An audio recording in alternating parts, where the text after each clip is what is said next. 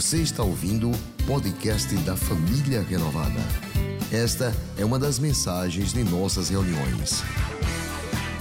Se você não quer perder nada sobre o que acontece por aqui, siga @iprenovada nas redes sociais. Graça e paz a você que nos acompanha na noite da vitória da família renovada. É uma alegria chegar até você. Hoje eu tenho um privilégio de compartilhar uma palavra de fé e esperança com você. E eu quero convidar você para abrir a sua Bíblia e acompanhar a leitura no Evangelho de Marcos, capítulo 4, no verso 35. Essa passagem, Jesus acalma a tempestade. Vamos juntos? Marcos, capítulo 4, verso 35 diz assim: Naquele dia, ao anoitecer, disse Jesus aos seus discípulos: Vamos para o outro lado. Deixando a multidão, eles o levaram no barco assim como estava. Outros barcos também o acompanhavam. Levantou-se um forte vendaval e as ondas se lançavam sobre o barco, de forma que este ia enchendo de água.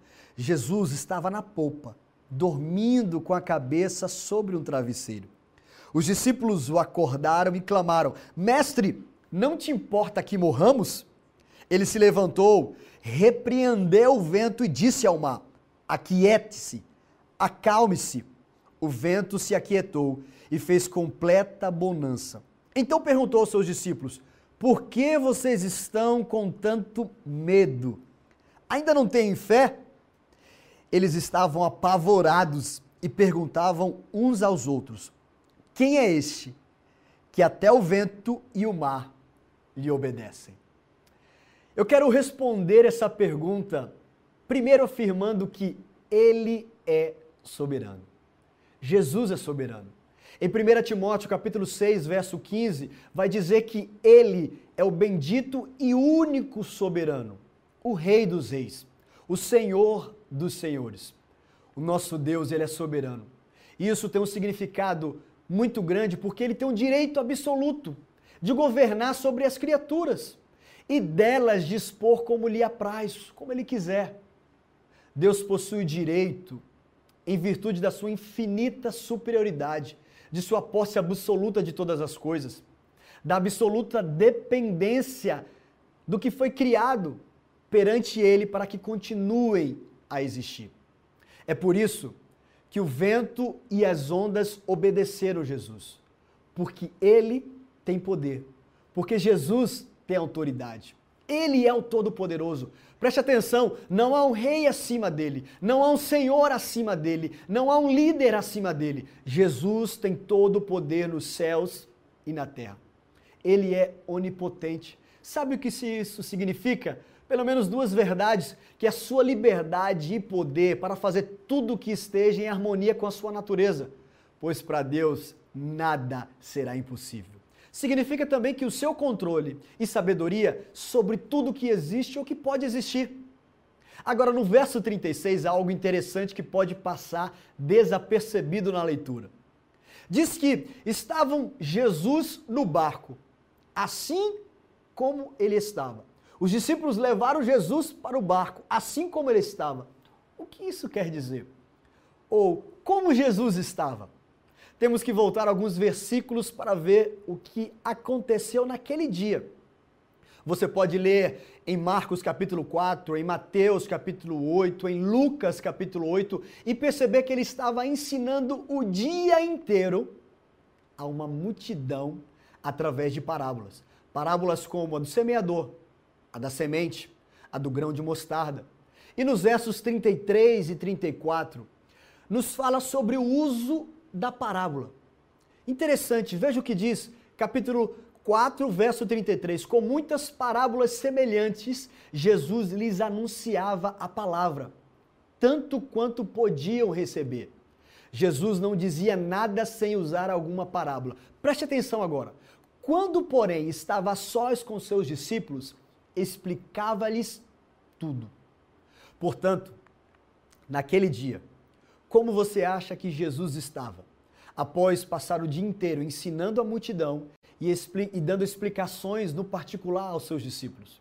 Certamente ele estava cansado. Isso se comprova porque Jesus foi encontrado na polpa do barco dormindo. descansando com um travesseiro.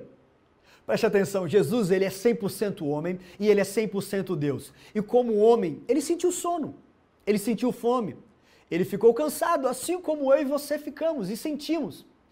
Os discípulos de Jesus acordam ele. E imediatamente após Jesus se levantar, ele repreende o vento e diz para o mar: Aquiete-se, acalme-se. Mas como ele pôde fazer isso? Sabe por quê? Porque ele é o único soberano. Ele é o governador supremo do universo. E eu tenho uma pergunta para você nesse momento. Por que você se preocupa tanto quando o governante supremo do universo é o seu pai? Por quê? Se você estiver em uma tempestade, preste atenção quem está com você no barco. Porque se nesse barco Jesus estiver com você, ah, querido irmão, ele pode repreender o vento, ele pode acalmar o mar, ele pode parar a tempestade, ele pode mudar toda e qualquer situação. Preste atenção, ele pode cuidar de você porque ele é soberano. Mas além dele ser soberano, ele é fiel e verdadeiro. Deus é fiel. Isso não é apenas um jargão cristão. Ele é absolutamente digno de confiança. As suas palavras não vão falhar. Você pode descansar nas promessas de Deus, você pode confiar no caráter, na palavra desse Deus. Ele é fiel. Apocalipse capítulo 3, verso 14 diz: Ao anjo da igreja de Laodicea, escreva o seguinte: Estas são as palavras do Amém, a testemunha fiel e verdadeira, o soberano da criação de Deus. Em Apocalipse capítulo 19, verso 11, diz: Os céus abertos diante de mim, um cavalo branco cujo cavaleiro se chama Fiel e Verdadeiro. A razão pela qual você confia em alguém é porque esse alguém é verdadeiro com você. Se você está comprando alguma coisa e de repente percebe que o vendedor está mentindo para você ou não está sendo sincero com você, você não vai querer comprar ou realizar aquela compra. A razão pela qual eu e você podemos confiar em Deus é porque Ele é verdadeiro, Ele é digno de confiança, Ele é fiel. Isso significa que Ele é cheio de verdade. Lá em Números capítulo 23 vai dizer que Deus não é homem para que minta, nem filho do homem para que se arrependa. Lá no Novo Testamento, em Tito, capítulo 1, verso 2, diz que a fé e o conhecimento que se fundamentam na esperança da vida eterna, a qual o Deus que não mente prometeu antes dos tempos eternos. Preste atenção, o Deus que não mente. O Deus que não mente. Escute bem isso. É importante você saber dessas verdades, porque quanto mais você o conhece, mais você pode confiar nele, mais você pode aproveitar a sua companhia e mais você começa a se conhecer. O mundo nos ensina a de qualquer maneira se autoconhecer. É importante nós nos autoconhecermos mas mais importante é nós conhecermos o nosso Criador. Mesmo quando você achar que ele não está sendo fiel, lembre-se que ele sempre é fiel. É incrível o que o autor aos Hebreus diz no capítulo 6, verso 19, 18, que esse Deus, ele não pode mentir, é impossível que Deus minta. Ele é um Deus bom e se preocupa com você. Eu me lembro agora, mais ou menos em 2011, 2012, quando eu não conseguia ser aprovado no exame da ordem. Já há alguns anos tentava e não conseguia. Nessa mesma época, procurava uma mulher para me casar, mas não conseguia encontrar. Meu coração e a minha mente ficavam preocupados. E em algumas orações, após alguns resultados negativos do exame e alguns relacionamentos frustrados, eu me perguntava: Deus, o Senhor não prometeu que eu teria uma família? Por que eu não Conheço ainda, os meus amigos já estão casados. Pai, os outros amigos já estão aprovados no exame da ordem, eu me dediquei, eu me estudei, mas por que, que eu não consigo passar? Mas eu precisei confiar que ele era fiel e verdadeiro. E graças a Deus, o ano de 2013 foi um ano espetacular para mim, onde eu pude conhecer a minha esposa, pude me casar com ela. Nesse mesmo ano, eu fui aprovado no exame da ordem e eu pude ali ver a fidelidade da palavra do meu Deus. Esse Jesus, que é soberano de todo o universo, que é Rei dos Reis, que é Senhor dos Senhores, ele perguntou aos seus discípulos: Por que vocês estão com tanto medo? Ainda não têm fé?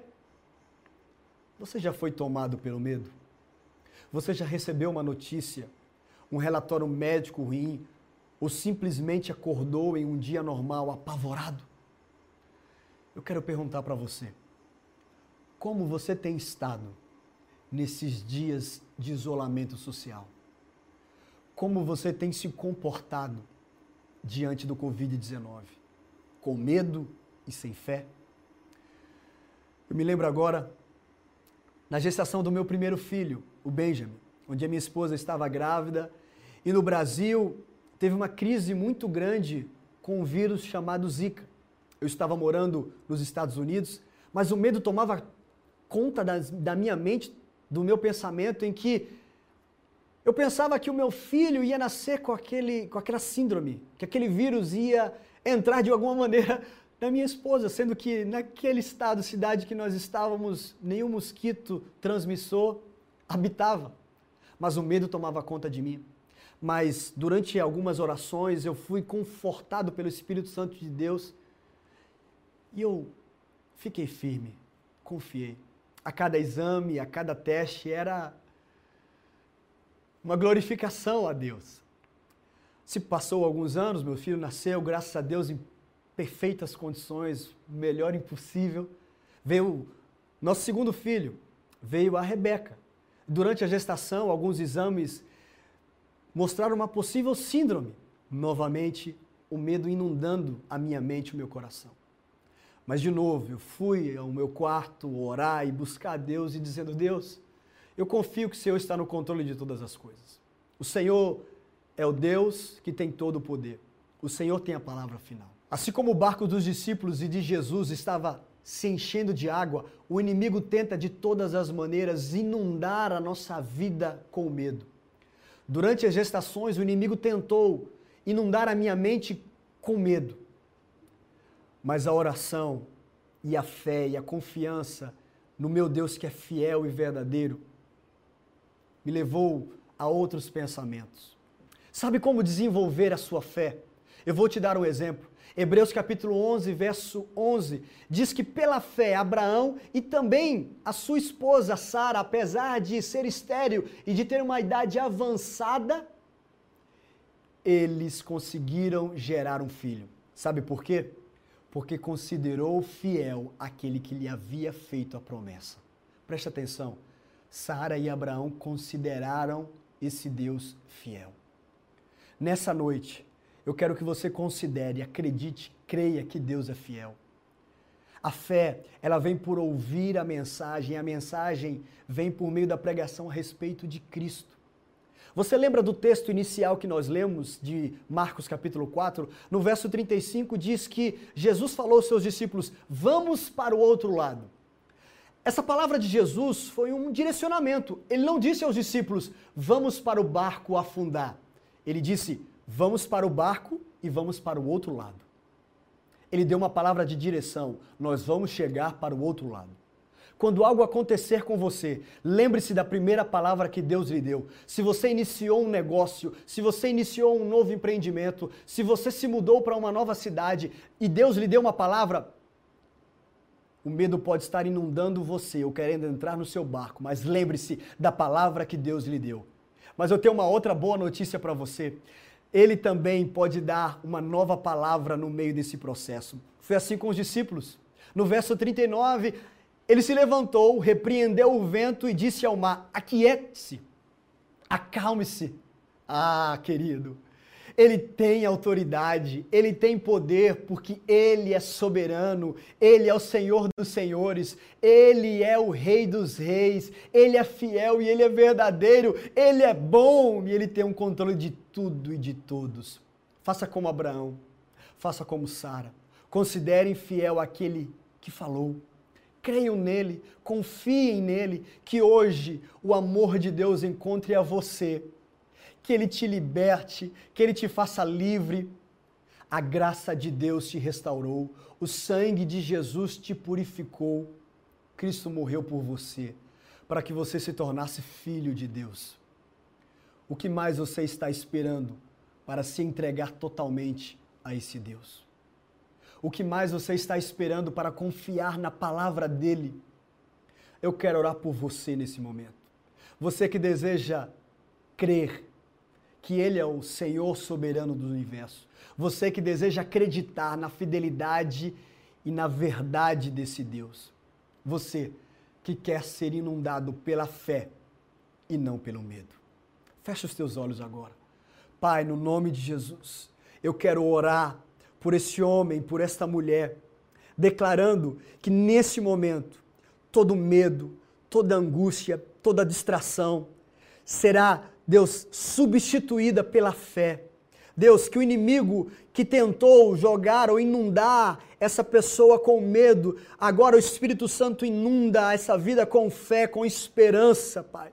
No nome de Jesus, nós cremos e eu creio que basta uma palavra do Senhor para que essa situação seja revertida, mudada. Deus, libera agora uma palavra de salvação para esta casa, libera uma palavra de restauração, Deus, para esta pessoa, para esse homem. Nós cremos o teu poder, Pai. Eu creio na tua intervenção, creio que o Senhor está, em, Deus, agindo em nosso favor.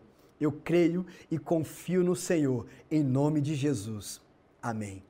Amém a você que tomou essa decisão, essa decisão de confiar em Deus, de entregar a sua vida para Jesus, de que declara nessa noite que Ele é o Senhor e Salvador da sua vida, entre em contato conosco.